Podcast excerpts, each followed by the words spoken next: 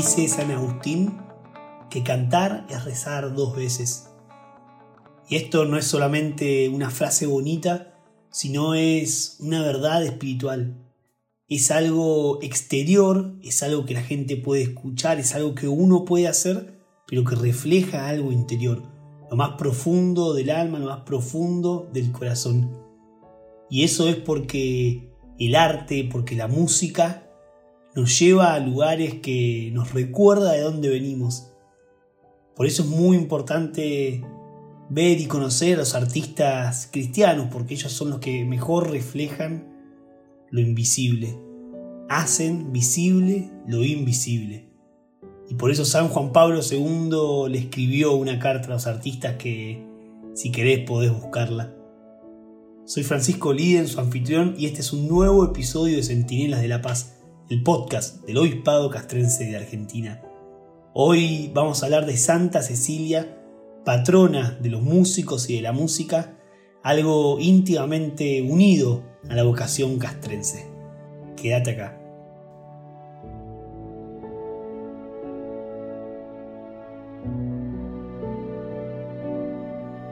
La música, en cuanto arte, al ser practicada, es una de las puertas a través de las cuales la belleza irrumpe de un modo particular en la experiencia humana.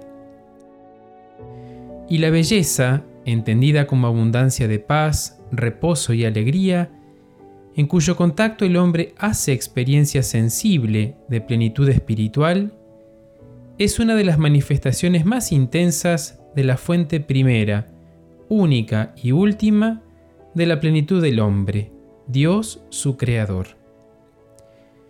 La música, por tanto, en cuanto vehículo de la belleza, nos pone en contacto con Dios. Si bien todo hombre, por ser tal, siente atracción frente al hecho musical, por ser esto una manifestación creada de la belleza increada a la que tiende naturalmente el corazón humano, es verdad que hay personas a las que Dios ha llamado de modo especial para cultivar este arte, como servicio que favorezca la comunión de los hombres con Dios a través de la belleza, regalándole talentos especiales y una inclinación especial hacia el mundo musical. Estas personas son los músicos. Y el mundo castrense no es ajeno a esto, al contrario, es parte integral del mismo.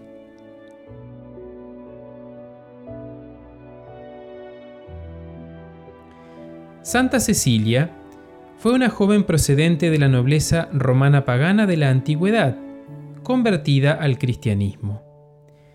Murió como virgen y mártir al derramar su sangre por su fe en Jesucristo, en una fecha no determinada entre los años 180 y 230 para los cristianos católicos principalmente, es oficialmente desde finales del siglo XVI la patrona de la música. En efecto, en 1594, el Papa Gregorio XIII la canonizó y basándose en la secular tradición que sostenía que la mártir entregó su vida cantando las alabanzas del Señor, le dio el patrocinio sobre los músicos.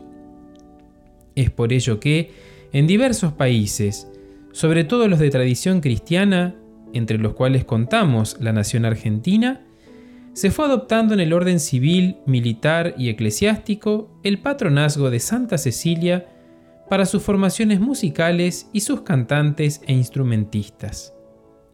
Por este motivo, el 22 de noviembre, día en que cada año se celebra su fiesta, es el Día de la Música y de todos aquellos que en las distintas instituciones ejercen el servicio musical en bandas, orquestas, coros y demás agrupaciones musicales. ¿Qué sentido tiene que una institución, un oficio, una especialidad tenga un santo como patrono? Ante todo hay que decir que el culto hacia los santos tiene una finalidad doble. Primero, considerarlo como ejemplo concreto de seguimiento fiel de Jesucristo, a través de una vocación, un estado de vida, una profesión u oficio particular recibidos de Dios.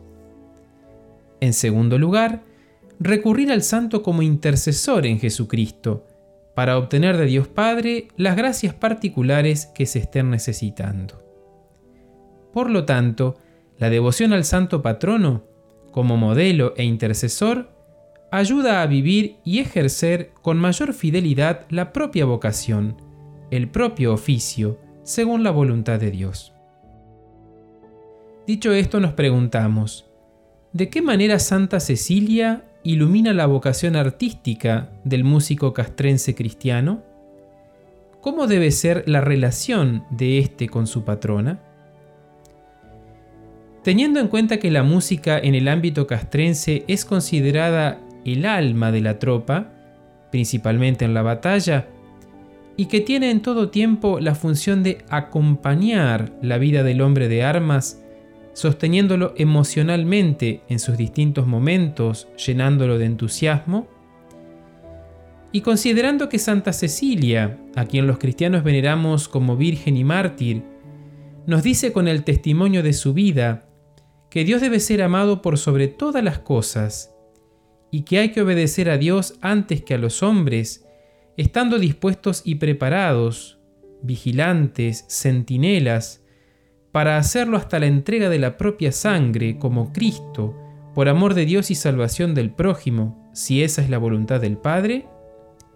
En consecuencia, iluminado por el mensaje de la vida y sobre todo de la muerte de Santa Cecilia, el músico castrense cristiano, al ejercer su servicio, debe procurar hacerlo siempre con esta intención, atraer, movilizar desde lo más profundo de sus corazones a sus hermanos de armas, aunque más no sea de modo inconsciente, por medio de la belleza de la música, hacia Dios, la belleza increada, deseando que el Creador ocupe el centro de la propia vida, y ayudar a despertar con fuerza en los corazones de sus camaradas decididos sentimientos de servicio y entrega en aras de la defensa y seguridad de sus conciudadanos, en los cuales Cristo habita como en un templo, y ello hasta dar la propia sangre si fuere necesario. Para perseverar en este santo propósito, el músico castrense cristiano acudirá frecuentemente a la intercesión de Santa Cecilia, pidiéndole las gracias necesarias en este sentido mediante la oración dirigida a ella, hecha con profunda fe y confianza.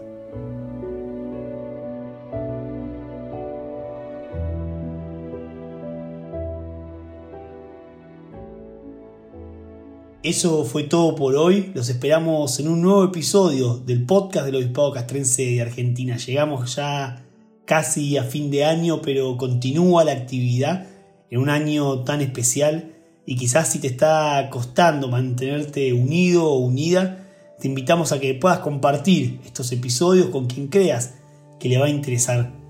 Un amigo, una amiga, un familiar, a la persona que vos conozcas, mandale este episodio y que la música nos lleve cada vez más a Dios.